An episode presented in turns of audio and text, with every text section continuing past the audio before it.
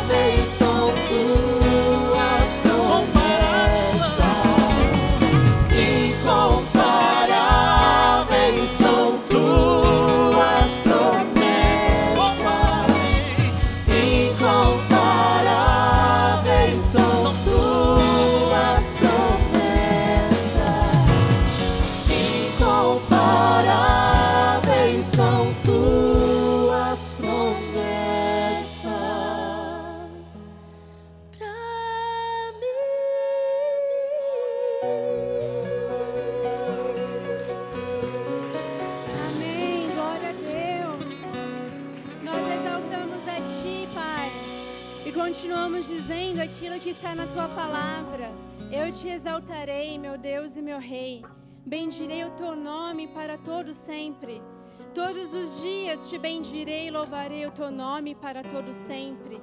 Grande é o Senhor e digno de ser louvado. Sua grandeza não tem limites. Uma geração contará a outra a grandiosidade dos teus feitos, e eles anunciarão os teus atos poderosos.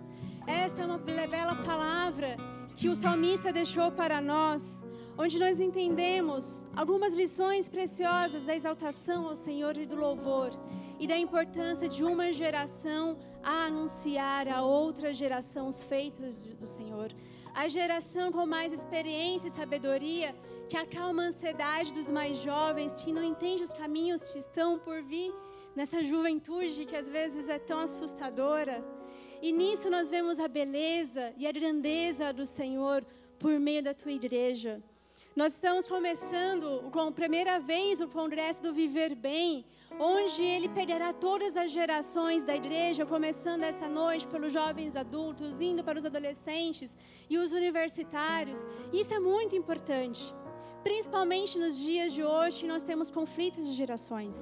Eu li um artigo que falava que pela primeira vez na história, todas as gerações, desde os boomers, estão trabalhando juntas. Por, e está dando conflito. Os mais velhos não sabem como se relacionar com os mais jovens, os mais jovens não sabem se relacionar com os mais velhos. Só que os mais velhos querem compartilhar experiência, e os mais jovens têm o anseio de ter alguma referência, mas existe um problema de linguagem, de comunicação. E quando eu li, eu pense, quando eu li essa matéria, eu pensei: a igreja pode ser uma resposta para isso? A igreja ela saberia como conectar as gerações, como trazer esse novo ar para os mais velhos, para que eles compartilhem as experiências, a sua vivência aos mais jovens. E os mais jovens possam aprender com aqueles que já estão um pouquinho mais de tempo do que a gente aqui. Não sei se eu tenho todas as respostas, acredito que todos nós pensamos e nos preocupamos com isso como igreja, como cristãos, como servos do Senhor. E para começar, eu gostaria que a gente orasse sobre isso. Primeiramente, agradecendo a Deus por essa iniciativa, colocando isso diante do Senhor, mas para que esses dias seja muito mais do que foi planejado. Eu sei que no coração do pastor Almeida está a importância do envelhecer bem, mas eu sei que ele tem a sensibilidade de entender que o Senhor faz muito além e que nesses dias da nossa igreja nós possamos, como igreja, entender esse conflito que está acontecendo na sociedade, esse conflito que nós precisamos estar atentos e não ser aqueles que ecoam os problemas, mas aqueles que levam uma resposta lá para fora. Então, que nós possamos orar para que a gente viva esta palavra do salmista, que nós sejamos aqueles que louvem ao Senhor e que uma geração anuncie gloriosas obras do Senhor a outra geração. Amém? Vamos orar ao Senhor, agradecendo essa noite. Pai, obrigada por esse momento. Obrigada, Senhor, por essa conferência que o Senhor colocou no coração do pastor Almeida, Senhor, de toda a igreja, de toda a equipe que está envolvida. Nós sabemos, Pai, que tudo é para Ti, para a honra e para a glória do Teu santo nome. Não se trata de nós individualmente, mas da missão que o Senhor deu para a Tua igreja, para que sejamos aqueles que proclamem as boas novas, que levem a palavra da salvação, Senhor. E te agradecemos, porque aqui é um espaço em que buscamos a fidelidade das Escrituras, a fidelidade do Evangelho e cumprir aquilo que o Senhor ordenou a nós, Pai. E nessa noite que nós estamos iniciando, é pela primeira vez esse momento de gerações, eu peço a Ti, Pai, fale ao nosso coração.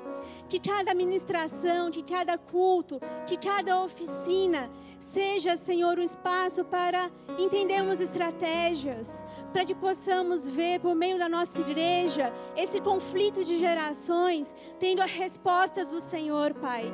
Que nós possamos ser exemplo nisso, testemunho nisso, não para a nossa vanglória, mas para a glória do Teu reino, para a glória do Evangelho. Que aquilo que o mundo tem se perguntado como resolver, como lidar com isso. Que, primeiramente, como igreja, nós possamos ser exemplo, Pai.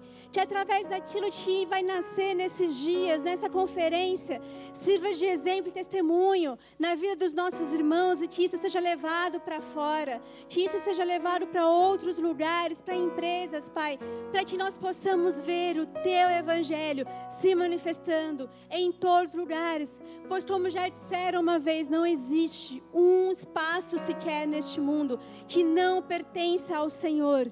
E seja qual for o desafio, o Evangelho tem a resposta por meio do Senhor Jesus Cristo. É por isso que nós oramos e cremos e confiamos em Ti, Pai, que nesses dias o Senhor será glorificado. E já te agradecemos, porque sabemos que colheremos frutos para a honra e glória do Teu santo nome, para que unicamente o Senhor Jesus Cristo seja, seja exaltado em nós e através de nós e até que se cumpra a tua vontade na plenitude dos tempos. Pai, este nós oramos e agradecemos em nome do Senhor Jesus Cristo.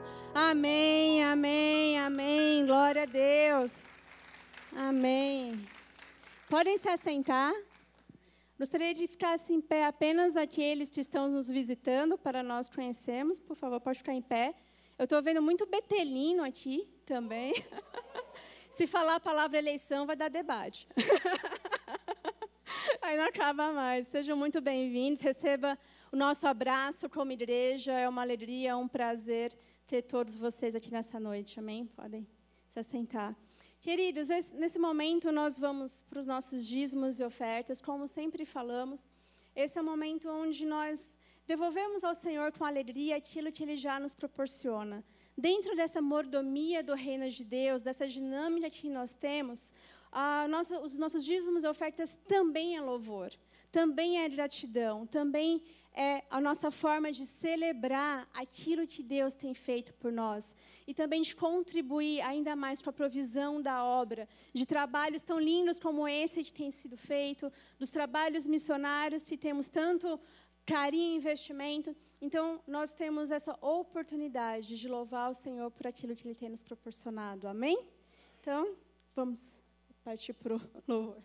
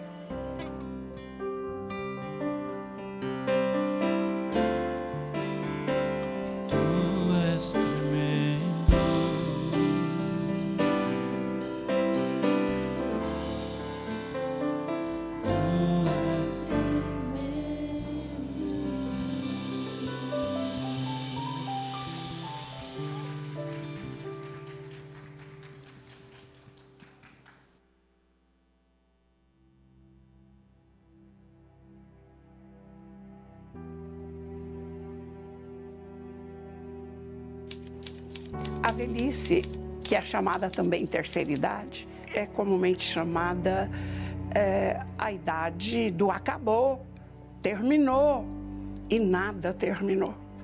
Porque Deus tem a nossa vida no controle. É Ele que planeja, Ele que nos faz florescer após ter plantado. E aqui nessa igreja surgiu essa necessidade grande porque nós trazíamos isso dentro do coração. A modernidade, ela se assusta com os idosos. Os idosos multiplicaram, eles são globais. Essa igreja é uma das únicas que sentiu a necessidade através de um pastor jovem. Eu me lembro quando esse pastor ousado, pastor Almeida, chegou do Canadá, é, nós estávamos numa padaria, aqui bem pertinho da igreja, a França Pinto, ela existe até hoje. Ela era o nosso point. Vamos tomar café na padaria? Vamos comer na padaria? Vamos comemorar na padaria? Isso deu uma colocação assim de estamos vivendo o social na velhice. E nessa padaria, ali foi crescendo. E sabe o que mais encantou? A gente falava de Jesus ali para todas as pessoas. Nós começamos a descobrir um celeiro de evangelismo. Precisa existir o espaço para o idoso. Você pode até perguntar assim, mas para que isso é necessário? É, sabe por quê? É esperança. Eu não morri eu estou viva. A gente canta, a gente brinca, a gente grava, a gente dança, a gente tem exercícios. É algo precioso na presença de Deus. É, me lembro muito de uma senhora de um poder assim bem grande. Ela não pôde ficar mais com os pais e colocou aqui na Vila Mariana numa casa. E eu creio eu creio que nós não vamos saber quantos foram recuperados nessas casas de de que hoje, naquele tempo, aliás, hoje tem um nome mais bonito. Naquele tempo a gente chamava de como se fosse um asilo. Mas hoje o Viver Bem tem preparado as mulheres, os homens, os idosos, para que Deus cuida daquele que o serve. Eu sou perdidamente apaixonada pelo projeto Viver Bem. Continuamos indo nas padarias, mas fizemos da igreja também uma mini lanchonete. Eu louvo a Deus pelas ideias que os pastores tiveram. E eu queria deixar nessa reflexão que nós estamos com mais desafios. Por exemplo, visitar as casas onde estão os idosos, recrutar os idosos de lá, trazê-los para a vida. E esse é um preconceito da sociedade. Por isso o papel é da igreja. Nós não temos que preocupar com o papel da sociedade, porque a sociedade não cuida do ser humano, ela não pensa do individual. Agora, depois da pandemia, eu sinto que muitos idosos se desmotivaram. A questão está na família. Os filhos acham que pondo uma cuidadora para o idoso, que está resolvido o problema. Não está resolvido o problema. O, o, o cuidador, ele é um funcionário. Agora, o amor, a dedicação, o respeito, a harmonia, os cuidados é da família, é do filho, da filha, que foi criado por um pai que cuidou dele até ele chegar onde está. Então a igreja precisa acordar. E os nossos idosos estão morrendo sem poder, porque florescer eles já floresceram na maturidade, mas sem a ajuda do filho, pensa que é fácil, por exemplo, chegar aqui agora? Tem Uber, na verdade, tem cuidador, eu tenho tudo isso. Deus me abençoou. Mas, ah, como eu fico feliz quando a filha me acompanha, que mora aqui no Brasil comigo. Não adianta a gente trabalhou, tem aposentadoria, ganhou, o dinheiro não vai resolver. Agora, nós precisamos dos recursos físicos, humanos, da família, de um filho que cuide de nós. Isso eu chamo de viver bem, florescer através da palavra, da idade, do tempo, das complicações que surgem, mas a igreja cuidando de nós, um pastor sendo levantado, como foi levantado aqui, pastor Almeida, para trazer esses profissionais da área médica, social, psicológica, mental, espiritual. Eu acho que a nossa vida vai cumprir o que a palavra do nosso slogan, viver bem na maturidade, com a idade que você tem.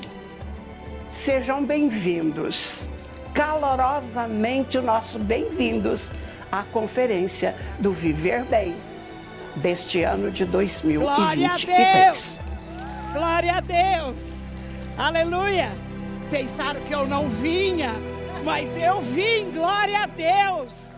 Eu vim orar por você, eu vim te abençoar.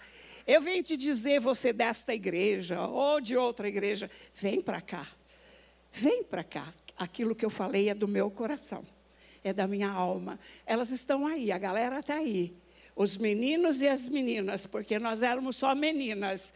Mas graças a Deus, Deus tem mandado os homens que são tão vaidosos, tão orgulhosos, que não querem se ajuntar a nós. Mas glória a Deus em nossas orações, porque agora nós estamos num tempo que precisamos dos homens. As nossas forças estão indo, a nossa garra está indo. Mas o que Salmos diz no versículo 14, no 13, e que eu digo porque eu estou vivendo isso, na velhice daremos frutos. Não desanime, homem e mulher, que chegou à maturidade. E graças a Deus que agora mudou a lei. Reconheceram que não é mais 60, dos 50, vem para cá, vem para cá, porque esse grupo agora é seu. E que as igrejas sejam levantadas, porque eu abro agora com a pastora, com a missionária Durvalina, esse exemplo de mulher, essa dignidade toda que ela tem, vai falar aos nossos corações. O que a palavra diz, o que ela diz, como enfrentar os desafios da modernidade. No passado, os jovens nos, como foi dito, nos serviam. Hoje eles fugiram. Nós é que temos que servir. Hoje eles estão até enterrando os mais idosos. Mas Deus não mudou. Ele é o mesmo ontem, hoje e eternamente. Fiquemos de pé, que eu quero orar pela missionária e quero orar por você que veio nos abençoar. E amanhã tem mais. Vem na oficina que tocar o seu coração. E amanhã também tem festa. Além da oficina, você vai ver o que, que a gente faz. A gente ora, canta, dança e come. Amém? Senhor nosso Deus, aqui está a tua serva diante de ti. Usa, Senhor, como canal do que queremos ouvir até na velhice. Os mais jovens, os que estão aqui, os pastores, os líderes, as mulheres de outras igrejas que eu sei que estão aqui. Derrama, Senhor, da tua graça e da tua misericórdia. Fala conosco nesse desafio porque muita gente me perguntou: congresso de idoso? Para que isso? Eu disse: não tem para quê, meu irmão, meu pastor amado, minha convenção. O porquê e o para quê pertence a Deus. Abra seus olhos, tire a cegueira espiritual e veja que Deus deixou na Sua palavra vários versículos que os jovens seguiriam os idosos. E que os idosos não só não só ministrariam, mas orientariam e dariam a sua palavra na dispensação do teu Santo Espírito. Deus, esse congresso é teu. É um desafio mesmo, até para nós. Mas eu sei que tu te agradas, porque chegamos até aqui. Chegamos nessa noite da abertura e sei que o Senhor está aqui conosco. Abençoa a Duvalina. Encha do teu espírito, para que todas as palavras vindas do teu altar sejam ministradas ao coração de cada um neste lugar. Em nome de Jesus, que nós oramos, agradecemos e te louvamos, porque na velhice estamos de pé é o Senhor que faz, é o Senhor que derruba, é o Senhor que levanta, é o Senhor que corta, é o Senhor que poda, mas é o Senhor que cuida de nós na saúde, na tristeza, na dor, na enfermidade. O Senhor não abandona aquele que crê. E nós cremos no teu poder. Sou grata por esta igreja. Sou grata pelos meus pastores. Sou grata porque nesta igreja tínhamos jovens que hoje cresceram. Quem diria que na velhice estaríamos agora sobre a dependência de um pastor jovem? Deus te abençoe, pastor Ivener. Meu coração se enche de alegria, porque começamos e vamos terminar até o dia final. Em nome de Jesus. Você crê nisso? Para honra e glória do Senhor. Aplauda o Senhor. Aplauda o Senhor. Amém. Obrigada. Deus te abençoe. Aleluia. Glória a Deus. Pode sentar, queridos. Graças paz. Esse congresso está com cara de Senã, não está não? Vem para cá, missionária, por favor. Antes de da missionária Durvalina ministrar, quero agradecer a presença de cada betelino, cada pastor. Quem aqui fez Betel ou está fazendo Betel? Fique em pé em nome de Jesus. Olha só quantos frutos. Glória a Jesus. Uma salva de palmas, né, gente? Glória, Glória a, Deus a, Deus pelos frutos da missionária Durvalina. Que lindo. Hoje nós estamos aqui juntos. Eu fui um aluno exemplar que não dei trabalho, tá bom? Nenhum trabalho. Acho que daqui eu fui o que menos dei trabalho no Betel. Quero também honrar as coordenadoras. Por favor, se coloquem em pé. Mariu, Célia, Elaine, Martinha. Tia, eu esqueci seu nome porque eu só falava tia, mas coloque em pé. Elisete, obrigado pela vida de vocês, é uma honra tê-las aqui conosco. Mulheres piedosas, cheias do Espírito Santo. Eu posso falar que eu sentei aos pés de Gamaliel, né? Das Gamalielas, não sei como falar isso. Mas amém. Deus abençoe vocês. Quero honrar mais uma vez, podem sentar honrar mais uma vez a vida do pastor Almeida. Não está aqui falando, ele queria estar aqui orando também, ministrando, mas ele fez uma cirurgia na boca, né, pastor? Mas está acontecendo. Glória a Deus pela sua vida. Quero honrar também a vida do pastor Newton, né? Que trabalhou tantos anos no Viver Bem também. E agora nós temos a honra de ouvir a missionária Durvalina. Ela é diretora geral do Betel Brasileiro, está agora na Paraíba, esteve tanto tempo aqui em São Paulo, quem teve algumas conversas com a Durvalina sabe que é uma mulher de Deus, piedosa, é uma honra mesmo tê-la conosco aqui, é uma alegria. Fique à vontade, Obrigada. tá bom? Sabemos que Deus vai te usar muito, como tem sido até hoje, e temos a honra mesmo de ouvi-la. Amamos a senhora, muito. Deus abençoe. Obrigada, gente, que alegria estar com vocês. Eu quero saudá-los no amor de Jesus. Que bom, que bom poder estar aqui. Né? Agradeço a Deus pelo convite. De fato, essa igreja ela está inovando, né, com este ministério, né, viver bem. Graças a Deus, porque o pastor Ivener é, assumindo uma igreja que tem muitas igrejas dentro dela. Não é verdade? Graças ao Senhor. Essa igreja, que é a mais nova na igreja, né? Do Ministério Viver Bem. Eu louvo a Deus pelo pastor Almeida, né? a missionária Margarete. Deus trouxe para essa igreja depois de alguns anos no campo missionário né? e eles aqui estão exercendo um ministério maravilhoso. Né? Não apenas né, com o Viver Bem, mas é, há muitos anos que cooperam com o ministério do pastor Jonas Neves, né, o pastor muito amado dessa igreja, né, o pastor que todos trazem no coração, né, ainda é pastor né, nessa igreja, glória a Deus por isso. É, muito obrigada, os alunos, ex-alunos. Eu não esperava contar com tanta gente aqui, mas me sinto muito feliz de revê-los. Muito feliz. Professores também, né, como o Ricardo. Deus, ele nos une como família. E isso nos faz muito bem. Né? Glória a Deus por isso. Amados, é, eu digo para vocês de coração, depois que eu ouvi a irmã, esse vídeo e ela aqui pessoalmente, com esse desafio tão glorioso, né? Todo mundo não vibrou? Aleluias! Não é verdade? Então eu acredito, pastor Almeida, né, que a mensagem já foi dada.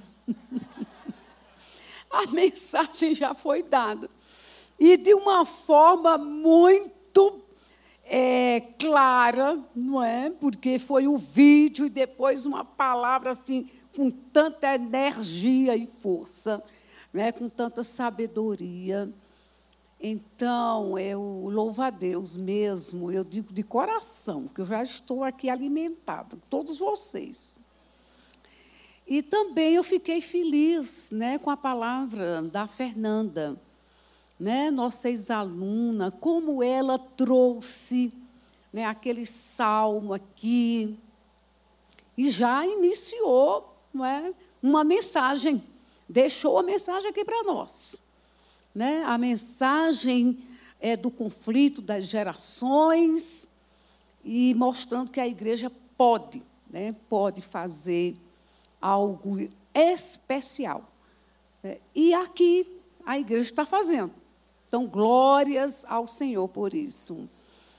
Queridos, é, eu queria compartilhar com vocês o tema que o pastor Almeida me deu. Né? O tema eu tenho que obedecer. Tenho que obedecer. Então, eu sei que muitos poderiam falar melhor do que eu. Mas eu creio que Deus tem algo a nos lembrar, algo a falar conosco. O Salmo 90, né, o Salmo que 92 que a irmã já citou. Não é verdade? Capítulo 92, versos de 12 ao 15 né, do Salmo, do livro de Salmos. Os justos florescerão como a palmeira e crescerão como cedro no Líbano, plantados na casa do Senhor, florescerão os átrios do nosso Deus. Mesmo na velhice darão fruto, permanecerão viçosos e verdejantes para proclamar que o Senhor é justo. Ele é a minha rocha e nele não há injustiça. Pai, nós louvamos a Ti pela Tua palavra. Tua palavra nos anima.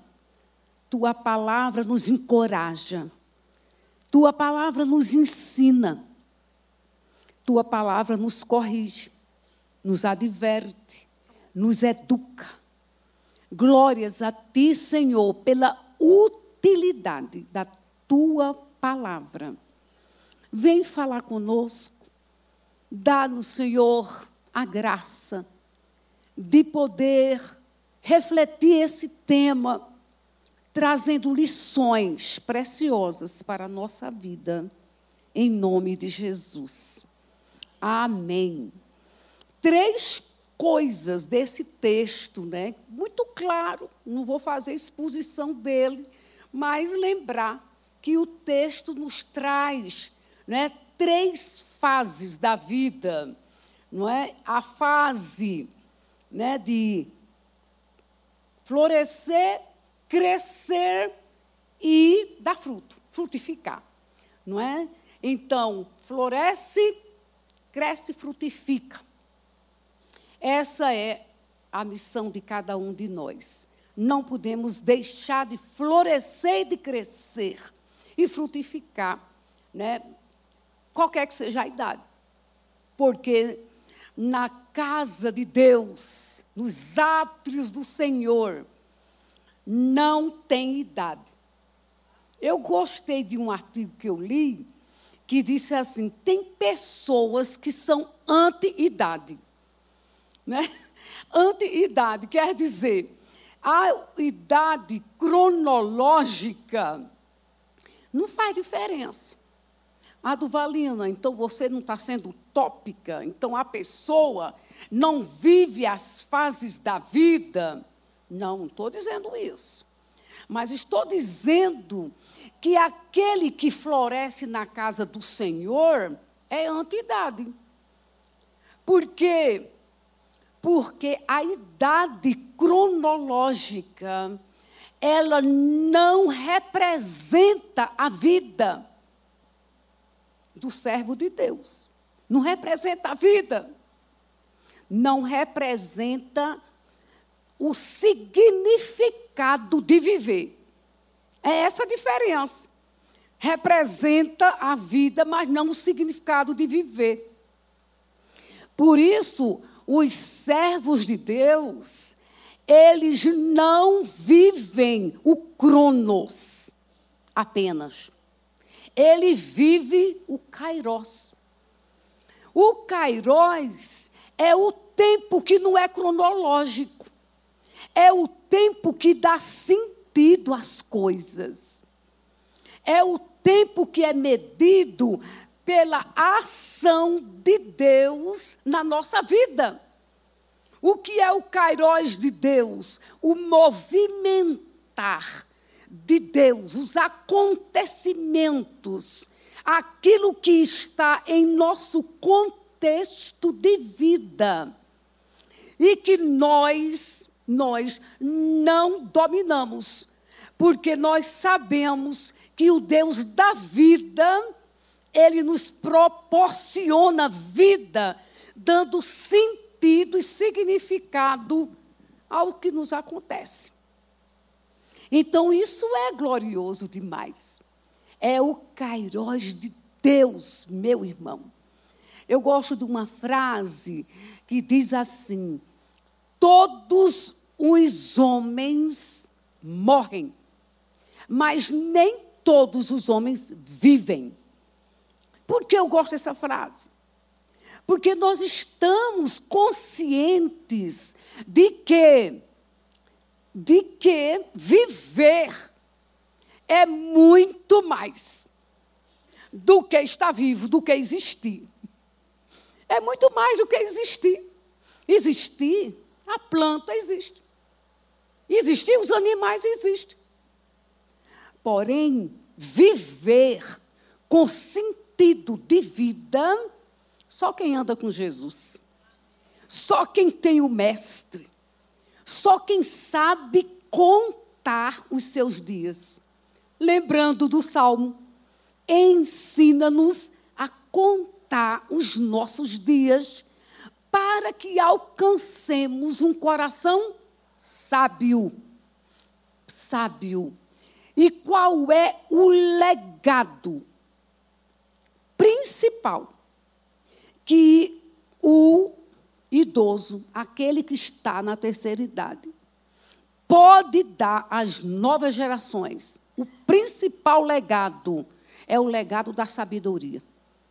Por isso o salmista diz: ensina-nos a contar, porque nós precisamos ser pessoas sábias. Meus irmãos, a sabedoria é o maior bem da vida. Nós não podemos trocar sabedoria por nenhum tesouro. Salomão deixa isso tão claro, não é verdade?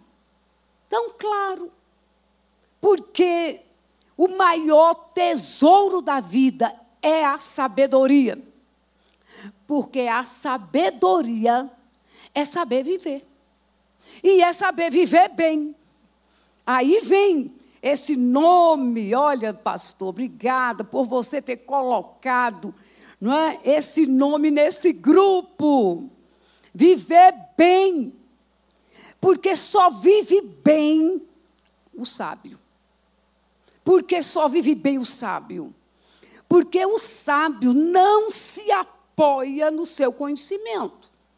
Você pode ter PhD.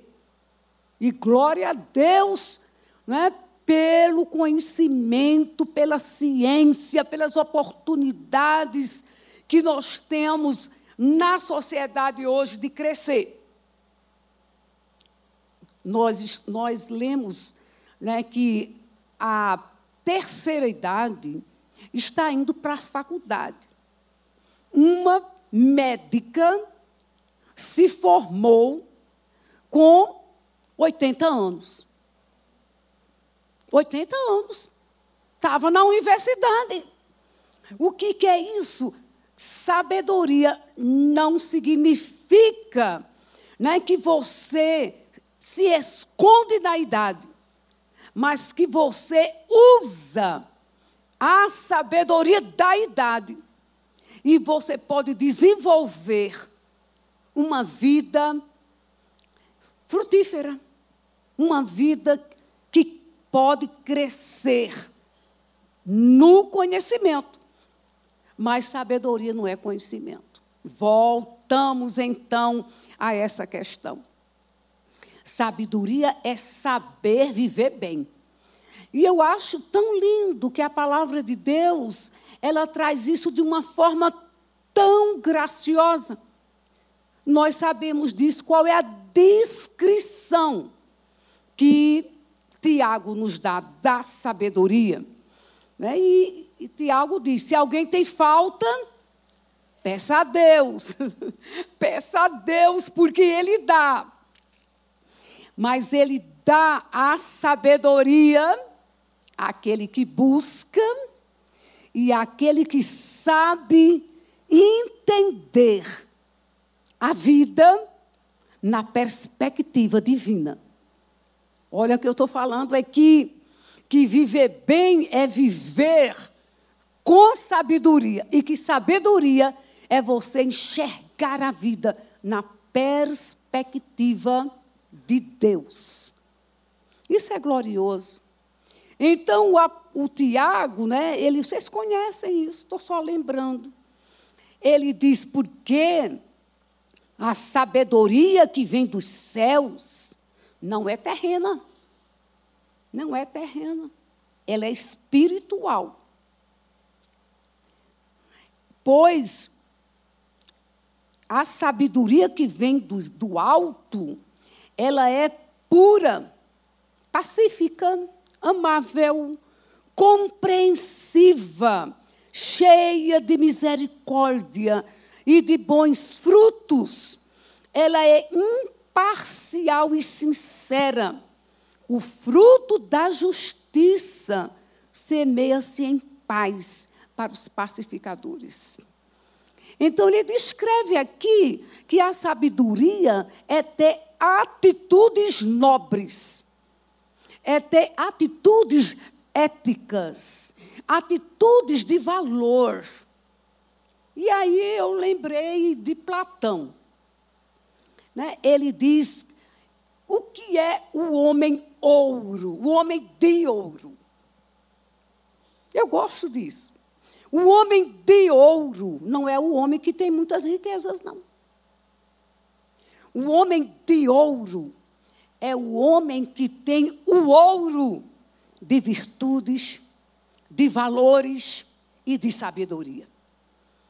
Então, esse homem ouro, essa mulher ouro, é aquela que tem o valor porque encontrou na sabedoria de Deus os valores éticos, morais, as virtudes de Cristo, o caráter de Jesus formado na nossa vida.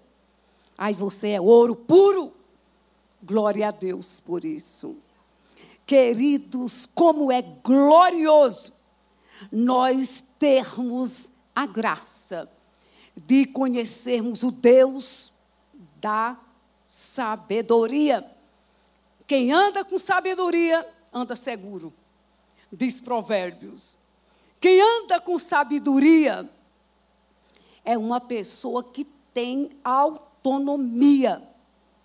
Às vezes, uma coisa que me preocupa, minha querida irmã, é que quando as pessoas nos olham né, na nossa idade, é querem, querem furtar um pouco da nossa autonomia. Estou né? dizendo um pouco para ser leve. furtar um pouco da autonomia. Né? Por quê? Porque você precisa da ajuda do outro. E a gente, muitas vezes, né, sofre com isso. Né? Eu tive uma experiência na pandemia. Né? Na pandemia, uma senhora da minha igreja disse, Durvalina, ela sabe que eu moro sozinha. Né? Para quem não me conhece, né, o Senhor me deixou no solteirismo, não é? e eu assumo celibato com muita consciência. Né? Muita consciência.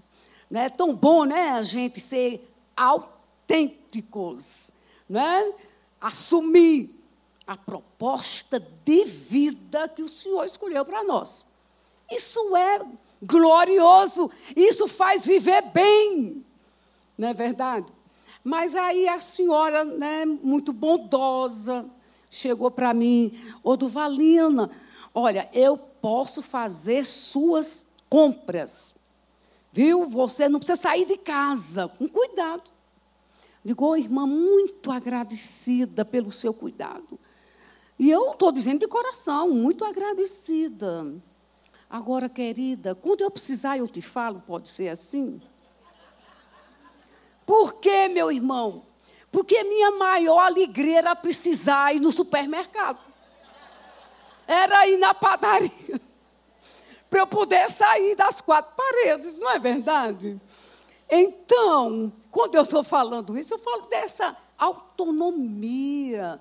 Então, viver com sabedoria. Né? É você não precisar depender. Ter ajuda? Claro. Não é? Não podemos ser pessoas é, presunçosas. Achar que não precisamos de ajuda. Evidentemente. E a gente vai, é, através né, do vídeo, já vimos como tem necessidade né, de, de você ter ajuda. Eu achei maravilhoso né, você mostrar que quem mais deve ajudar né, a família, né, tá junto. Né, graças a Deus. Então, o marido com a mulher, claro, você pode e deve está ao lado, né? Para ajudar, para fortalecer, para animar, para fazer as coisas juntos. Só não pode depender. É essa minha preocupação de depender. Não é verdade? Porque quando a gente se torna dependente, oh meu amado, a coisa fica, fica ruim. Não é verdade? Fica ruim. Então, receba ajuda, mas seja autônomo. Receba ajuda, mas seja independente e não presunçoso, né? Independente, cuidado com essa palavra, porque também aqueles que trabalham com idosos dizem que tem aqueles muito teimosos, né? que não quer ajuda, né? e quer ficar muito é, livre né? de, de ajuda do outro. Não, não, ó a sabedoria. A sabedoria chama para o equilíbrio. A necessidade de ajuda, vamos estar abertos. Né? Vamos estar abertos para receber ajuda. Agora, não precisamos depender. Aí eu gostaria de trazer a palavra da interdependência. Por que interdependência? Porque assim como o idoso precisa de ajuda, o jovem também precisa. Não na mesma área, não é verdade? Na mesma área, não. Né? Por exemplo, quando a irmãzinha foi subir, então as meninas vieram aqui para ajudar. Então, a, a Fernanda não precisa dessa ajuda, mas a Fernanda, ela precisa da ajuda daquele conselho na hora de tomar uma decisão, daquele conselho de quem já viveu um pouco mais, que já conhece a estrada, né, que já percebeu os embates e os desafios da vida. Não tem ninguém que viva sem precisar de ajuda. Né? Não tem ninguém. Somos interdependentes. E é essa percepção né, que tira aquela visão de o idoso é que precisa ser cuidado. Todos precisamos de cuidado. Em todas as fases da vida. Agora, a forma de cuidado é diferente. E aí, eu, eu, eu chamo do equilíbrio. Chamo para o equilíbrio. Por quê? Porque, às vezes, nós temos uma dificuldade de desenvolver, de desenvolver a consciência da fragilidade humana fragilidade humana, a fragilidade emocional e também a fragilidade física, né? a fragilidade da vida. Meus queridos, a vida é um desafio, não só para o idoso, não só para o idoso. A vida é um desafio. E a gente precisa dessa ajuda mútua né, para poder caminhar e caminhar com firmeza, sendo consciente de si mesmo. Eu gosto muito de, de pensar na consciência humana. Deus nos deu uma, um, um tra, tra, tratado maravilhoso. Deus nos fez, Deus nos fez conscientes, não só racional. Eu falei para os alunos é, da necessidade de consagrar a consciência. Porque às vezes a gente pensa só consagrar a mente, a razão, a lógica, a emoção. A gente precisa também pensar em consagrar nossa consciência para viver na consciência daquilo que somos. Porque muitas vezes a falta de consciência ou a consciência não elevada nos faz não entender as questões da vida.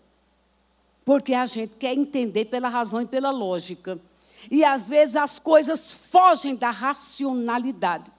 Elas fogem da racionalidade, porque nós não somos apenas racionais nós somos também seres emotivos, nós também somos seres afetivos, volitivos. Então, amados, é tão bom quando a gente pode ser consciente de si. Consciente de si. E é aí que a gente busca a sabedoria para equilibrar a falta e a necessidade. Saber equilibrar a falta com a necessidade. Mas essa sabedoria vem do Senhor e ela é preciosa. Bem, eu quero é trazer três razões, né, como se preparar para o envelhecimento. Então, a razão desse encontro e a razão da gente ter na igreja um viver bem, né? porque precisamos nos preparar para o envelhecimento. Então, a primeira razão é por causa da estatística.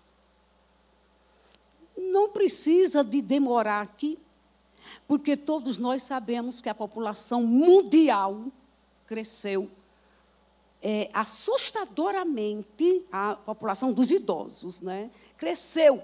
Então, no Brasil, né, nessa, nessa nova pesquisa do IBGE, nós temos 9 milhões, um aumento de 9 milhões de idosos. Existem mais de 33 milhões de pessoas idosas no Brasil. E em 2050, 30% da população vai ser idosa. Então a gente tem que se preparar mesmo para isso. Não é verdade? Então a outra razão é porque envelhecer faz parte da vida. É? Faz parte da vida. Ninguém pode é achar que vai ser jovem a vida toda. Não é verdade? Então, negar o envelhecimento é negar a lei da vida. Não é? Os ciclos da vida humana é uma realidade. Ninguém pode ficar o tempo todo na infância ou na adolescência e nem na juventude.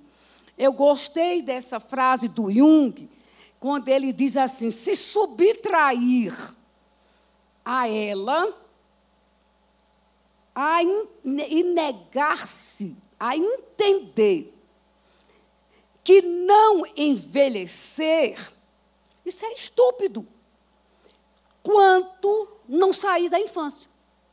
Então, se quer subtrair o envelhecimento, né, você está sendo estúpido. Porque você não pode querer ser jovem a vida toda. Não é verdade? Eu achei também interessante quando a Clênia falou no Congresso dos 60 mais, aliás, é um encontro, né? O, o Almeida e eu fazemos parte desse movimento 60 mais. E ela falou assim que não aceitar o envelhecimento é como o adulto que não quer deixar de ser adolescente. Então a gente tem que aceitar. O envelhecimento é a lei da vida. E há anos eu ainda morava aqui, eu li um, um, um texto da Lia Luft, que ela dizia assim na Veja, ela era colunista da Veja. Ela falava da infantilidade de mulheres que querem continuar expressando a adolescência na forma de vestir, na forma de ter amigos, de sair com a filha para as noitadas, como se ela fosse ainda a, a, a jovenzinha. Então, então, gente, né, é necessário entender que envelhecer faz parte da vida. Terceiro, por quê? Né, porque é possível se preparar para o envelhecimento. Por isso que a gente vai refletir né, esse tema. Então, para é, é necessário preparar. Um livro que a é, editora Ultimato lançou, de Paul Turner, ele é um psiquiatra cristão. E ele escreveu Saber Envelhecer. Então, é muito interessante, eu, eu recomendo. Então, ele fala que é preciso saber envelhecer com significado. Não é? Com significado, com projetos, com novos interesses, né? com uma vida produtiva. Né? Porque, às vezes, a sociedade e a igreja ela acha assim, tá, ah, já está velhinho, não tem mais o que dar, não tem mais o que fazer. Fica sentadinho ali só assistindo o culto. Não, graças a Deus pelo grupo do Viver Bem. Quanta coisa está sendo feita, né? Quanta coisa acontecendo. E vai acontecer mais.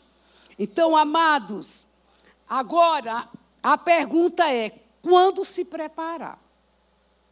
Né, eu achei interessante a resposta do Paul Turner. Quando se preparar? Ele diz: quando você é jovem. Por que é quando é jovem? Né? Porque durante a vida nós estamos armazenando, né? armazenando experiências, armazenando projetos, armazenando valores. Estamos trazendo a vida para refletir e para que ela possa reproduzir na velhice. Então, eu vou ler aqui porque eu achei interessante. Durante a vida, nós estamos armazenando para a velhice. Saúde, se mantemos hábitos, né? hábitos de saúde. Né? Viver bem para ter boa saúde. Não é? Depois eu vou trabalhar um pouquinho isso. Mas se mantemos hábitos bons, se soubermos administrar os bens, se, se soubermos ter companheirismo, conservar as amizades, comunhão com Deus, se mantivermos uma vida operosa de fé, de relação com Deus, então estamos armazenando, porque na velhice vamos desfrutar. É tempo de desfrutar aquilo que foi armazenado. Por isso, quando é que começa a se preparar? Então, os jovens que estão aqui, será que eu preciso estar nesse culto? Queridos, comece a se preparar na juventude. Porque aquilo que você for armazenando, você vai desfrutar. Agora, se você não armazena, aí eu não sei o que é que você vai poder desfrutar. Então, é, pode ser que né, não sejam recuperados o que foi perdido. Mas a gente está aqui para dizer que pode recuperar. Amém? Então, devemos contabilizar né, lucros e perdas, o que ficou para trás né? porque nem sempre nós acertamos, nem sempre. Então, ninguém encontra ponto de equilíbrio se não encarar a realidade da vida. Gente, nós temos dificuldade de fazer isso, de avaliar aquilo que nós armazenamos. E quando eu estava preparando aqui, né, eu disse, Senhor, eu só sei dizer isso. Né? Se o, os irmãos não vão gostar, eu não sei. Sabe por quê, irmãos? Porque os valores do cristianismo, eles não podem ser perdidos. Não podem. Não adianta a gente dizer assim, é, prepare-se para viver bens sem olhar para trás. Não sei dizer. Duvalinha não, não tem esse, esse argumento. Não sei trabalhar a realidade da vida cristã, se não chamando você à consciência e dizer: olha para trás e avalia o que precisa ser colocado em ordem. Por que isso? Porque nós não podemos viver bem se a consciência não está tranquila. Que evangelho é esse? Aí nós estaremos sendo pessoas é, não verdadeiras. Está tudo bem, mas o coração está ferido. Há mágoas do passado tem coisas não resolvidas na família, ou dentro da própria igreja. Não dá para viver bem. Então, a primeira, primeiro pontinho aqui, que eu hesito né, em, em trazer para vocês, diante da minha percepção. Por isso que eu estou dizendo, eu hesito diante da minha percepção, mas eu não hesito diante da realidade do Evangelho. Faça essa diferença, por favor. Diante da realidade do Evangelho, preciso olhar para trás e para consertar as coisas. Porque, às vezes, nós podemos até fazer terapia para resolver as questões da alma, mas a terapia, ela não resolve as questões do espírito. E o, a, o cristão, ele não é tratado por Deus apenas na dimensão do homem natural. Não é apenas do, da alma. A, o cristão é tratado por Deus no mais profundo do seu ser. Por isso que a palavra de Deus, ela penetra até a divisão da alma, do espírito, das juntas e das medulas. Então eu não posso hesitar em deixar essa palavra. Primeira coisa, vamos olhar, vamos consertar, né? Vamos colocar o passado em ordem, não é? Vamos chamar a consciência para avaliar. Porque se a consciência está livre, meu irmão, você vai dormir o sono dos justos. Você vai dormir tranquilo. Nada vai perturbar sua alma. Porque porque Deus promove perdão. E aonde tem perdão, aonde o Espírito trouxe equilíbrio, onde a mágoa foi tratada, você vai viver bem. Sem olhar para trás com amargura de alma, sem olhar. Olhe para trás para consertar. Consertou, a alma está livre. E é assim né, que Deus quer que a gente viva.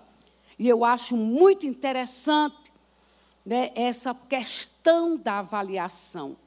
Samuel, ele chega diante do povo de Israel e ele tem coragem de, de, de dizer: Olha, será que eu tomei um, algum bem de vocês?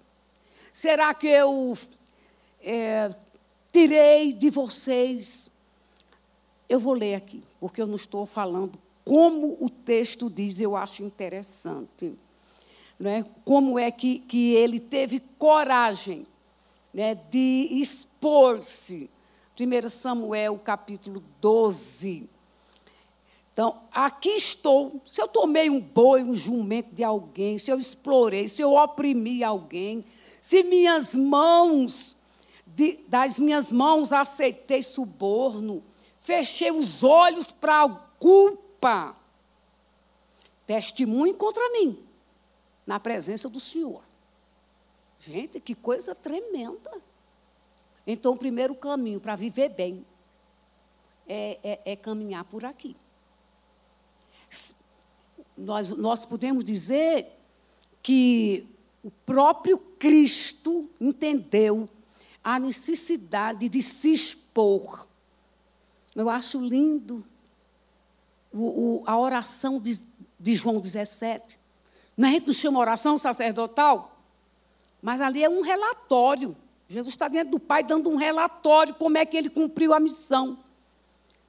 E ele diz: Eu transmiti teu nome aos homens. Eu abençoei. A palavra foi dada Pode ler. Ali Jesus está dando um relatório. Aí ele diz: olha, nenhum deles se perdeu, exceto o filho da perdição. E eu terminei a obra que o Senhor me mandou fazer. Jesus usou esse expediente aqui de colocar o coração aberto para dizer: olha, estou livre, porque fui obediente à missão de Deus. Então não podemos esquecer disso. Mas, para envelhecer bem, então, é necessário né, cuidar dessa vida espiritual. Qualidade de vida plena. Não pode ter separação. Às vezes a gente faz isso, né? Dicotomiza o que é espiritual, o que é natural, o que é da terra, o que é do céu. Vida cristã não tem isso. A vida cristã é uma só. E a gente precisa manter as disciplinas espirituais para poder se manter vivo diante de Deus. Manter-se vivo diante de Deus é você viver a vida plena que o Senhor Jesus veio dar. Eu vim para que vocês tenham vida e a tenham em abundância. Então, esse cuidado com o coração, preservar a fé, preservar a consciência limpa, é um caminho para envelhecer bem. É, para envelhecer bem, também o Senhor nos chama para persistir em buscar as promessas de Deus. Deus fez promessas para você, a sua vida com Deus. Você marcou aquelas palavras que Deus lhe deu. Eu acho fabuloso o exemplo de Caleb. Não é porque Caleb chega diante de Josué e ele diz: Deus falou a meu respeito. Que coisa gloriosa. O que é que Deus tem falado para você? Use a consciência para relembrar qual a palavra que Deus lhe deu. Porque Deus ele está interessado em cumprir as suas promessas na sua vida. O Senhor falou a meu respeito. Como eu acho tremendo essa, essa palavra de Caleb. E ele relembra. Ele relembra, porque quando a gente anda com Deus, Deus nos faz relembrar as suas promessas. E ele mostra aqui, irmãos, a coragem de continuar servindo ao Senhor independente daquilo que os outros falam a nosso respeito. Porque ele, lembra que ele, vocês lembram que ele e Josué foram os únicos que ao ver a terra prometida, eles foram os espias enviados, não é, por Moisés, foram os únicos que trouxeram notícia boa. Olha, nós vamos conquistar a terra. Mas os outros dez falaram o contrário. E vocês sabem, Israel não entrou naquele momento, depois de 40 anos. Mas vejam o que é que Josué diz aqui. Eu tinha 40 anos, quando Moisés, servo do Senhor, enviou-me para explorar, espiar a terra. Por isso, naquele dia, Moisés me jurou, certamente, a terra que você pisou será uma herança perpétua para você e para os seus descendentes.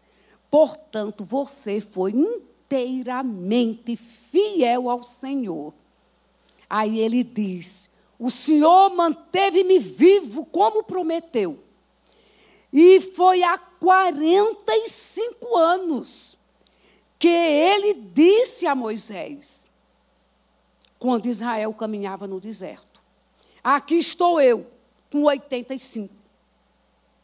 45 anos depois, Caleb diz: Aqui estou eu, com 85 anos. Ainda estou com o mesmo vigor como no dia que Moisés me enviou para a guerra naquela época. Dei-me, pois, a região montanhosa que naquela ocasião o Senhor me prometeu. Então Josué abençoou Caleb e deu Hebron por herança. que coisa gloriosa. Não há idade para você cumprir os propósitos de Deus na sua vida. 45 anos se passou, mas eu estou lembrando da promessa. E eu estou com vigor, e eu tenho coragem para conquistar aquele monte que o Senhor disse que me daria. Meus amados, que Deus nos faça Calebes. Você, irmã, e você, irmão, seja um Caleb. Não esqueça das promessas. Tenha fé e coragem. E lute para aquilo que o Senhor já preparou para a sua vida. Caminha com Deus. E Deus vai cumprir os seus propósitos na sua vida. Eu acho glorioso Salmo 138, 8. O que a mim me concerne, o Senhor levará a bom termo. Isso é fé. Isso é coragem. O que concerne a você, o que Deus planejou para você, Ele levará a bom termo. Caminhe nessa direção e a sua vida nunca será uma vida à espera de, que, de coisas que venham a acontecer. Você é a pessoa que vai fazer as coisas acontecerem. Por quê? Porque você tem consciência de que sua vida está sob o comando de Deus. Meu irmão, o que concerne a você, o Senhor fará. Ele cumprirá as suas promessas. Eu queria lembrar para você, eu vou só dar uns pontinhos que eu estou vendo aqui, que meu tempo né, já está bem caminhando para trás. Mas eu queria lembrar um verso que combina com Caleb e com cada um de nós. Tá? Cada um de nós. A palavra diz assim: nós somos, né, um versículo, né? Diz assim: mesmo na sua velhice, quando estiverem os cabelos brancos, sou eu aquele que lhe sustentará, e eu lhe salvarei e lhe sustentarei. Isaías 40, e 6, versículo 4. Deus está dizendo: olha, o seu cabelo vai ficar branco. Você vai envelhecer. Eu acho bonito Deus dizer para Moisés: Moisés, você agora está velho. Já leram que Deus falou assim para ele? Moisés agora é para passar o bastão para Josué. Agora você está velho. E Moisés, você vai morrer. Suba no monte porque eu vou lhe mostrar a terra. Meus irmãos, sabe por que eu acho isso interessante? Porque nós, nós latinos principalmente, temos dificuldade de falar de morte. Mas a morte é uma realidade. E Deus encara isso com tanta realidade e nos chama para encarar também. E bem-aventurados são os que morrem no Senhor. Enquanto você vive, viva feliz, viva bem com Deus. E para viver bem, você não precisa ter medo da morte. Você não precisa estar contando os dias, porque nossa vida está na mão do Senhor. E Ele é quem tem o tempo certo para cada um. Você não pode acrescentar nenhum, nenhum centímetrozinho assim, né? Do tempo da sua vida. Jesus disse: você não pode acrescentar os seus dias. E por que está ansioso? Não há lugar para ansiedade. Quando a gente vive consciente da nossa finitude. Consciente da nossa finitude eu acho muito interessante. Né? É, eu, é, é uma lembrança boa que eu tenho de meu pai. Meu pai, um homem de Deus. E eu ninguém sabia que ele mandou fazer a do, do, epígrafe do túmulo dele. E estava lá, guardada. O versículo do Salmo 76. Guiar-me-ás no teu conselho e me receberás na glória. Que coisa linda! O Senhor me guia na sua verdade, no seu conselho, e vai me receber. Então, quem vive bem, vive na esperança, na expectativa de que essa vida, mais cedo ou mais tarde, ela vai se findar. E essa realidade deve nos fazer muito felizes. Porque o apóstolo São Paulo diz que se a nossa vida se limitar somente a essa aqui, somos os mais miseráveis. Porém, nós vivemos na expectativa da vida eterna.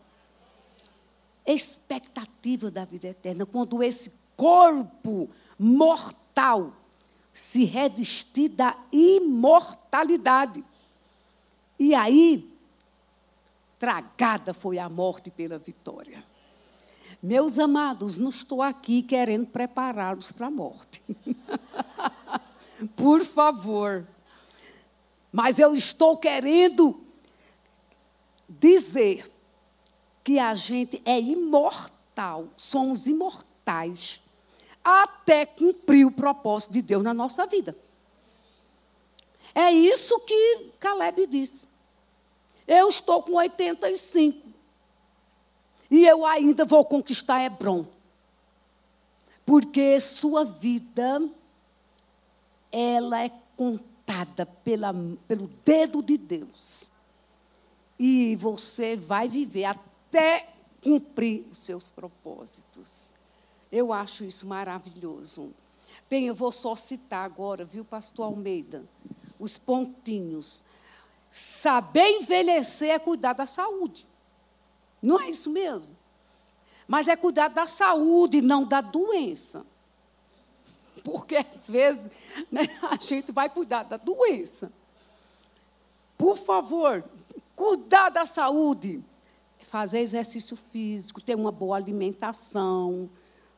Você ter amigos. Isso é muito bom para a saúde. Não é? É, é você ter lazer, né? ter tempo né, de, de papiar com o outro. Né? E, e, e tem outras coisas que eu vou falar domingo aqui, mas que vocês aqui também já fazem, glória a Deus por isso. Só lembrando uma coisa: faz parte do autocuidado aceitar os limites próprios e circunstâncias da vida. Então, autocuidado é um conjunto de ações ou procedimentos que cada indivíduo destinado à manutenção é, é, de cada indivíduo destinado à manutenção da vida e da saúde e do bem-estar. Então vamos cuidar da saúde para não precisar de cuidar da doença, não é verdade? Então cuidado. Se você abrir né, a internet, tem muitos vídeos sobre isso. Tem muitos, né? Mas não podemos ficar aqui tratando só isso. Vamos aqui, saber envelhecer é buscar o fortalecimento psíquico e emocional. Não é? Lembrando daí da família, não se enfraquecer, né? não tornar a vida é, vulnerável. Não tornar a vida vulnerável. O que quer dizer isso, Tuvalu? É porque às vezes as outras pessoas elas querem dizer que você é muito vulnerável. Então você tem que ter cuidado. Lembra que tem a antidade. É verdade. É verdade. Cada um é cada um. É? Eu estou com 73. Então, não me faça ter 80. Deixe eu caminhar com meus 73. Não é verdade, gente? Então, amados, é, é, é esse saber é fortalecer o psíquico e o emocional, né, para fazer opção entre o que é bom e aquilo que, que não é bom né, para nós. Então, saber envelhecer. É, eu vou só citar os textinhos, eu espero que vocês guardem no coração. Mesmo já estando aí fora da hora, mas eu não quero deixar de dizer que saber envelhecer é preservar a beleza interior. Porque a exterior se vai. Ou não é verdade? Tem hora que a gente olha no espelho e fica um pouquinho triste, né? Porém, os órgãos vão perdendo a vitalidade. É uma coisa natural. Natural. A aparência física vai mudando. Né? Eu estava numa igreja aqui em São Paulo e eu não reconheci um irmão. Aí a esposa disse, Duvalina, as pessoas envelhecem. Eu digo, desculpa. Não é. Mas eu não reconheci meu irmão.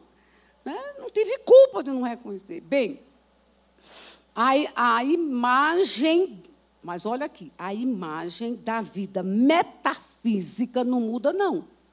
Você é você. Você é você. A imagem metafísica. O que é que você, o que é que eu estou dizendo para você? Estou dizendo que há uma realidade de beleza interior em você que na velhice ela ainda aflora muito mais e ela vai brilhar com muito mais força. A beleza interior. E a gente precisa trabalhar isso aí. O coração alegre. Ah, formoseia o rosto. A palavra é, tem, tem né, belezas como essa aí. Outra coisa, é Provérbio 27, 7. A alma farta. Gente, eu gosto tanto desse verso. A alma farta é uma alma satisfeita em Deus. Está com 80, está com 90, mas a alma está satisfeita em Deus. Porque Deus não mudou. Não mudou. Satisfez sua alma Aí o texto diz: a alma farta pisa os favos de mel. Você não...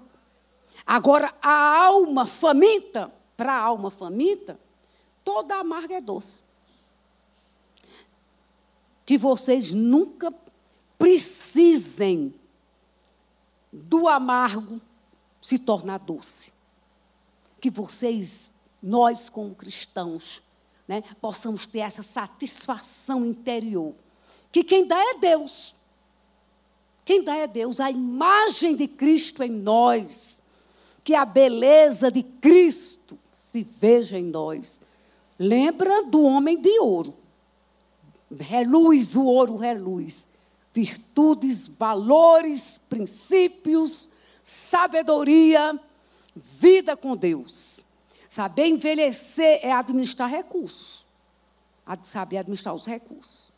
Às vezes, Deus dá um pouquinho mais para uns.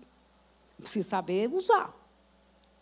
Mas também né, precisa saber dividir. Eu vou, vou só lembrar, para quem não tem muito, Salmo 37, 25. Né? Nunca vi um justo desamparado Nunca vi mendigar o pão. Glória a Deus por isso. Para quem tem muito, saiba administrar. Não acumule tesouro na terra. Gente, eu estava lendo sobre é, o princípio judaico. O princípio judaico do, é, de, de, de, do, do enriquecimento. É assim: tudo que Deus lhe deu, você se supra de tudo que Deus lhe deu. Conseguiu suprir, o que sobrar não é mais seu. Não é mais seu, é do outro. E aí eu digo para vocês: quantas pessoas que precisam da nossa ajuda. Quantos missionários precisando de mantenedor. Quantos alunos. O Betel está recebendo uma família que vem da Guiné-Bissau para o internato. Nós temos agora um número bom de internos, glória a Deus. E muitos que eu conversei a semana passada, lá do sertão nordestino. Eu quero ir para o internato, mas meu pai não pode pagar.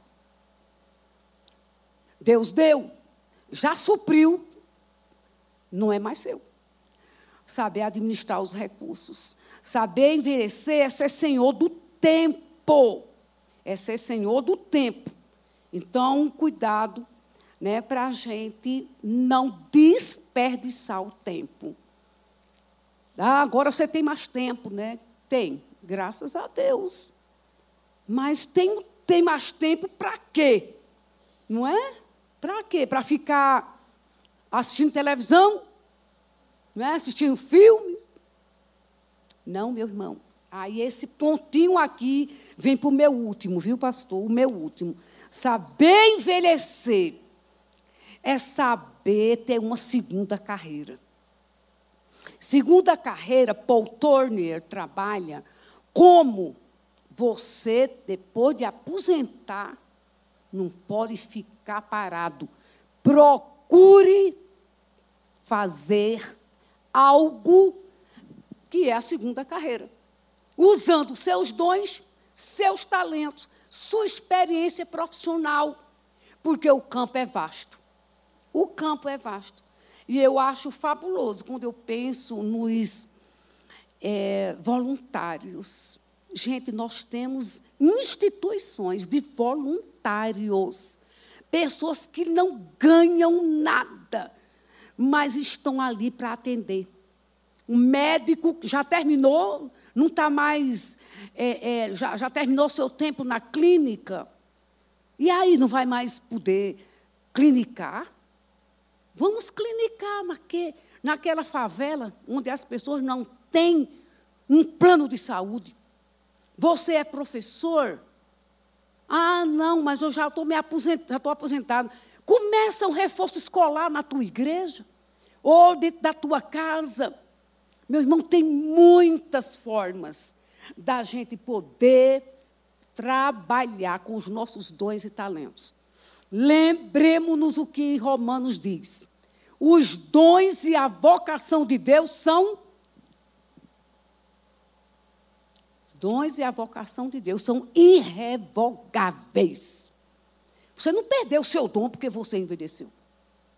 Você não perdeu sua capacidade de, de ser um bom profissional como você foi antes da aposentadoria. Não, queridos. Vamos continuar servindo? Vamos usar nossos dons e nossos talentos, não é? Porque o Senhor, Ele quer continuar contando com a nossa vida. Então vamos ser Caleb. Estou com 85, mas eu estou com força. Não é? Eu não posso mais subir montanhas, mas eu posso trazer as pessoas para perto de mim.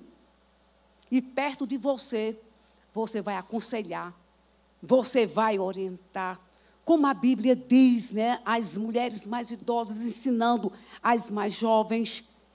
E é assim que a gente vai viver bem, sendo produtivos. Produtivos, porque ser útil é que nos faz se sentir, nos sentir bem.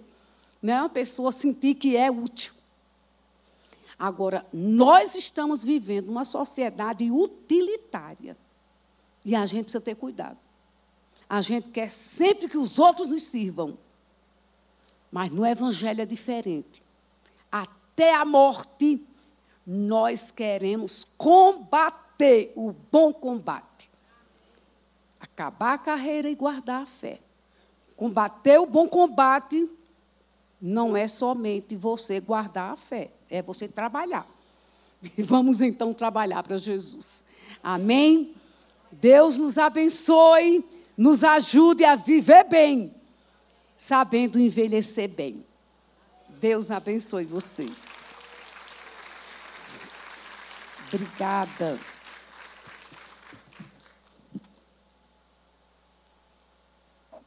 Amém. Queridos, hoje nós aprendemos e ouvimos coisas a respeito da melhor idade. Fica aqui, né? queria falar contigo. E uma frase que a, que a irmã Durvalina falou, que eu acho que caberia muito bem a gente poder falar novamente, é que não há idade para que nós possamos viver o propósito de Deus em nossas vidas. Se eu puder fazer uma analogia, não há idade para que nós possamos viver bem em Deus. E nada melhor do que isso, para que nós possamos entender essa profundidade do que a missionária nos trouxe aqui, é falar de exemplo. E eu gostaria de usar, se a senhora me permitir, a vida da missionária como exemplo. A missionária Durvalina, ela foi chamada, vocacionada pelo Senhor, para a área da educação. A missionária, desde 1991, aqui em São Paulo, ela já formou aproximadamente mil vocacionados. São pastores, missionários transculturais, irmãos e irmãs que trabalham no ministério infantil, no ministério com mulheres, no ministério com jovens, e tudo feito de uma forma com excelência e com temor do Senhor.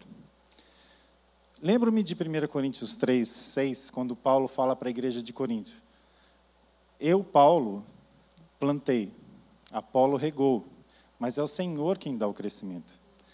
Não há como lembrar da missionária do Valina se eu não colocá-la na figura de Apolo, regando, ensinando, tratando, cuidando, exortando todas estas almas que já foram salvas pelo Senhor, formando vocacionados para que vão aos quatro cantos desta terra e possam levar a palavra do Senhor, que possam cumprir o ID.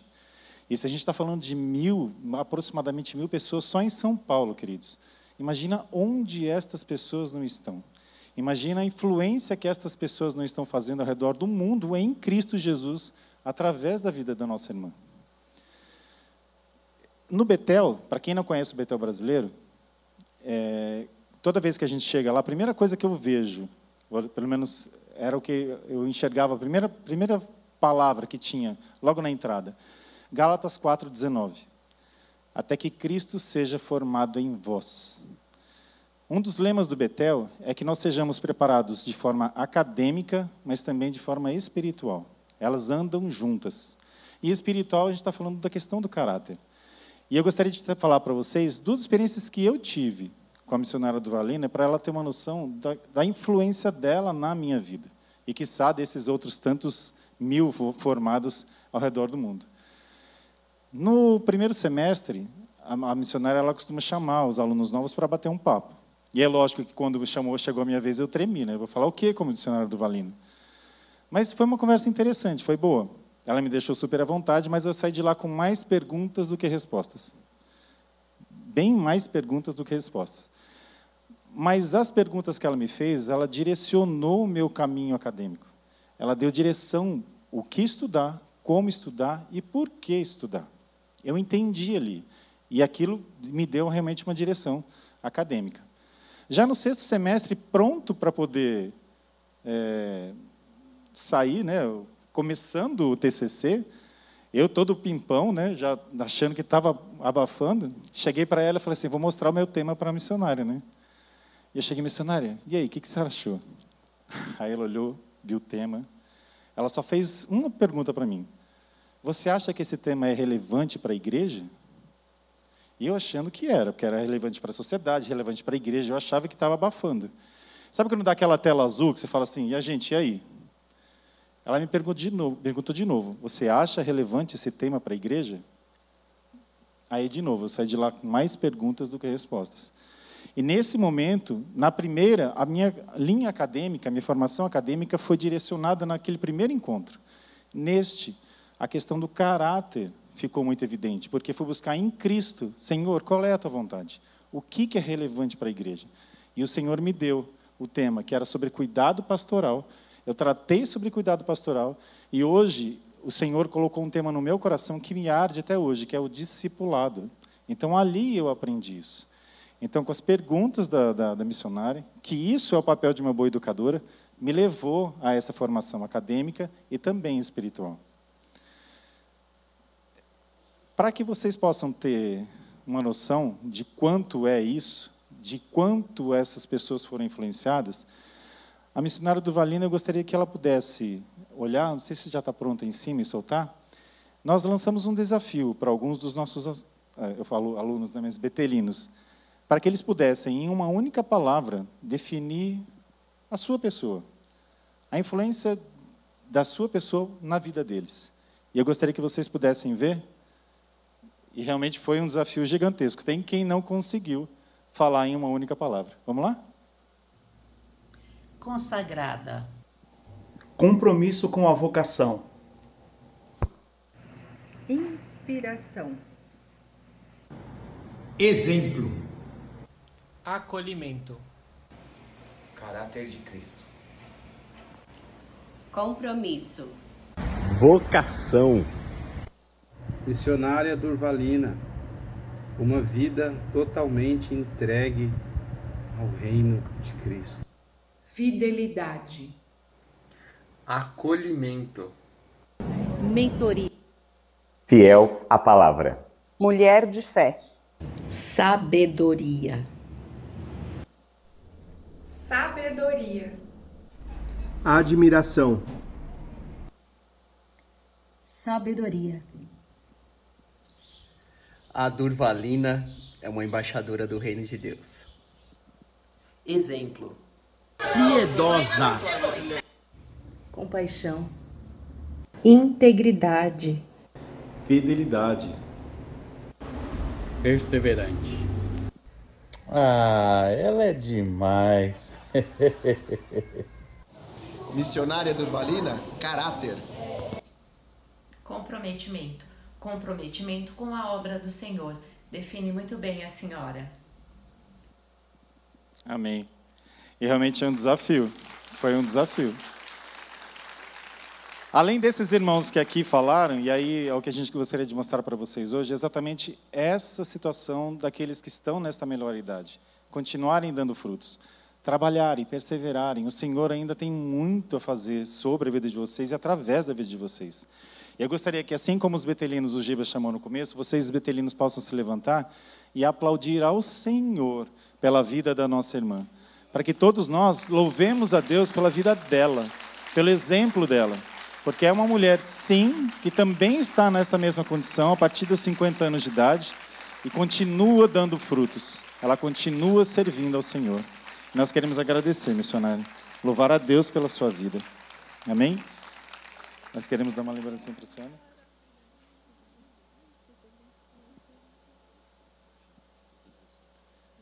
Amém? Vamos orar por ela então, queridos? Amém?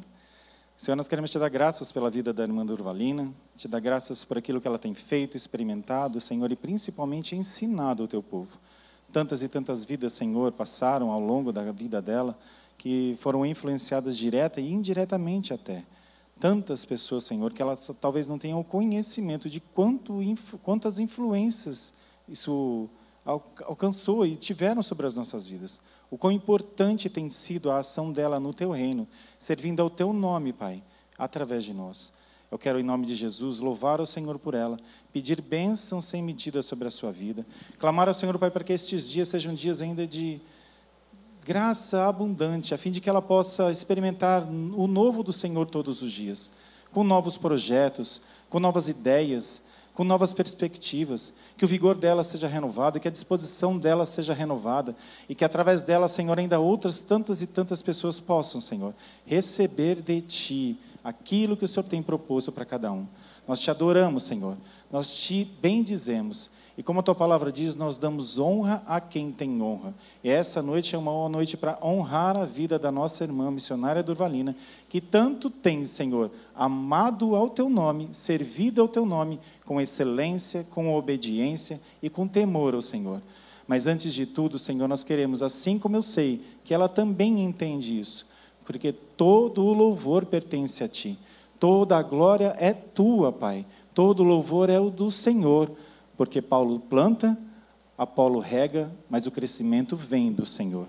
A Ti nós te agradecemos, Pai, e bendizemos ao Teu nome pela vida da nossa irmã, em nome de Jesus. Amém. Amém. Obrigado.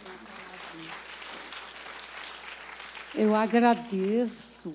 Eu não, eu não esperava que o congresso, a conferência do Viver Bem, ia ser essa surpresa para mim. Eu não esperava isso. É só Batista do povo que sabe fazer essas coisas. Né?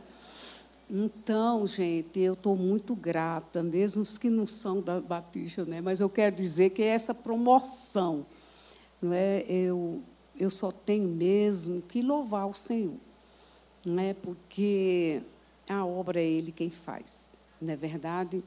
Eu agradeço esse carinho, esse acolhimento, eu agradeço de coração. É, quero dizer para vocês que eu diria mil vidas eu tivesse, mil vidas eu daria. Nunca, meus 51 anos de ministério, nunca eu cheguei o dia para dizer não valeu a pena, ou está duro demais. Todos os dias. Eu só tenho louvor no coração, porque Ele me escolheu. Tudo é a escolha, consciência da escolha. E aí a gente glorifica a Deus todos os dias.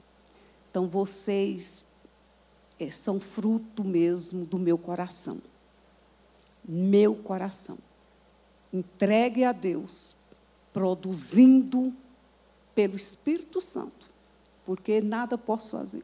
Tudo, tudo é dele, por ele e para ele, então a ele seja a glória.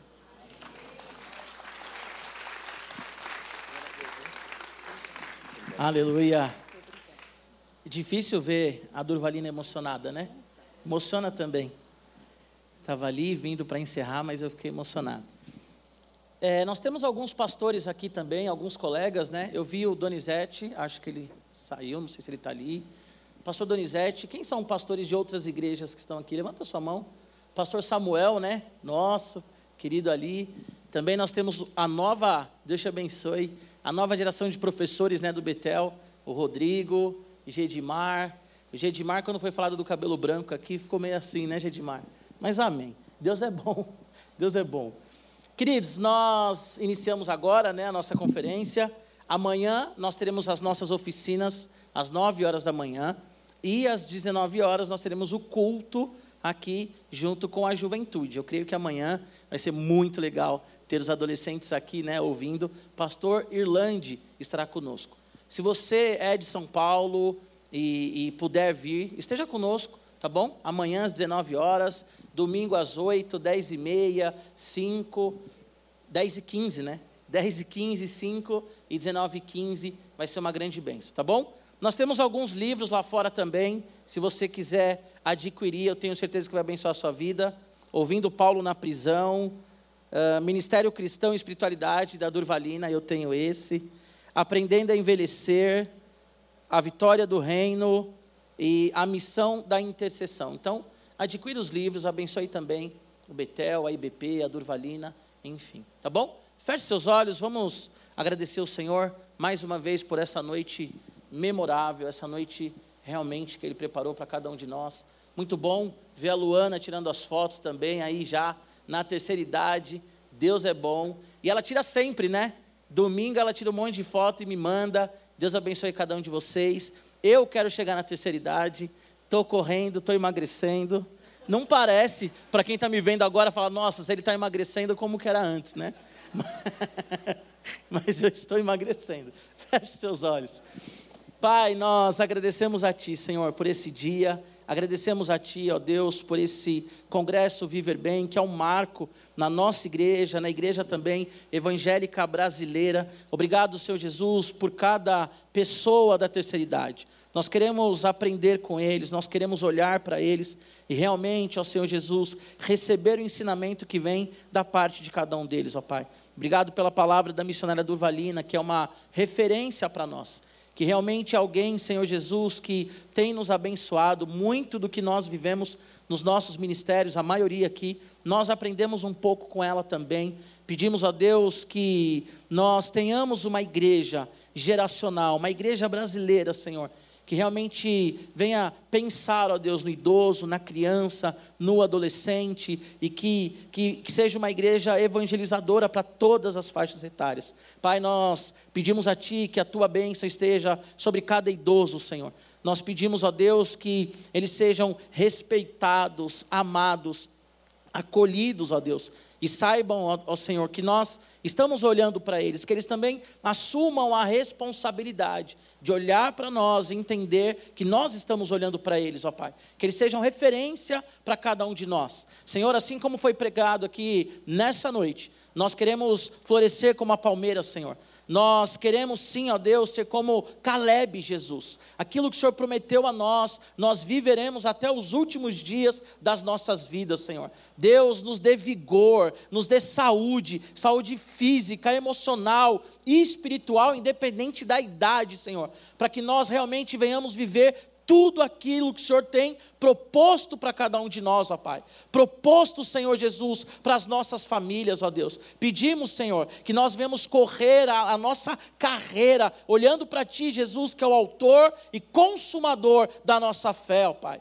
O Senhor que tem nos sustentado. Senhor, nós oramos agora pelas oficinas de amanhã também. Oramos, ó Deus, por cada profissional que estará orientando cada pessoa que estará aqui participando. Oramos pelo pastor Irlande também, que estará ministrando às 19 horas. Senhor, que os adolescentes, os jovens, a juventude da IBP também seja chacoalhada, Senhor, chacoalhada nesse, né, nessa conferência, nesse congresso. Pai, obrigado pela vida do pastor Almeida, da Margarete, Senhor, do pastor Newton, da dona Vilma também, que tem conduzido esse ministério com tanta alegria, com tanto vigor, Pai, com, com tanto ânimo. Como é bom olhar para eles, ó Pai, e vê-los animados, ó Senhor. Assim como a missionária Durvalina também. Pai. A Ti a glória, a Ti a honra, a Ti o poder, a majestade. Pai, também eu quero te agradecer por cada betelino aqui, Senhor, por vivemos esse momento também juntos, esse momento de, de união, de amizade, de poder ver cada um aqui também desenvolvendo o seu ministério,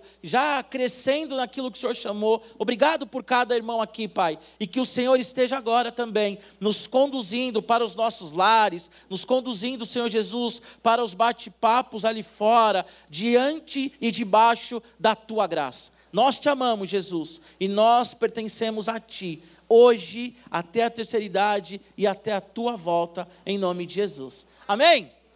Deus te abençoe, querido. Deus te abençoe. Até amanhã às nove, se você estiver em alguma oficina, se não, até amanhã às 19. Todas as mensagens estarão no Spotify, tá bom? Se você não conseguir vir em algum culto, Spotify Batista do Povo. Deus te abençoe.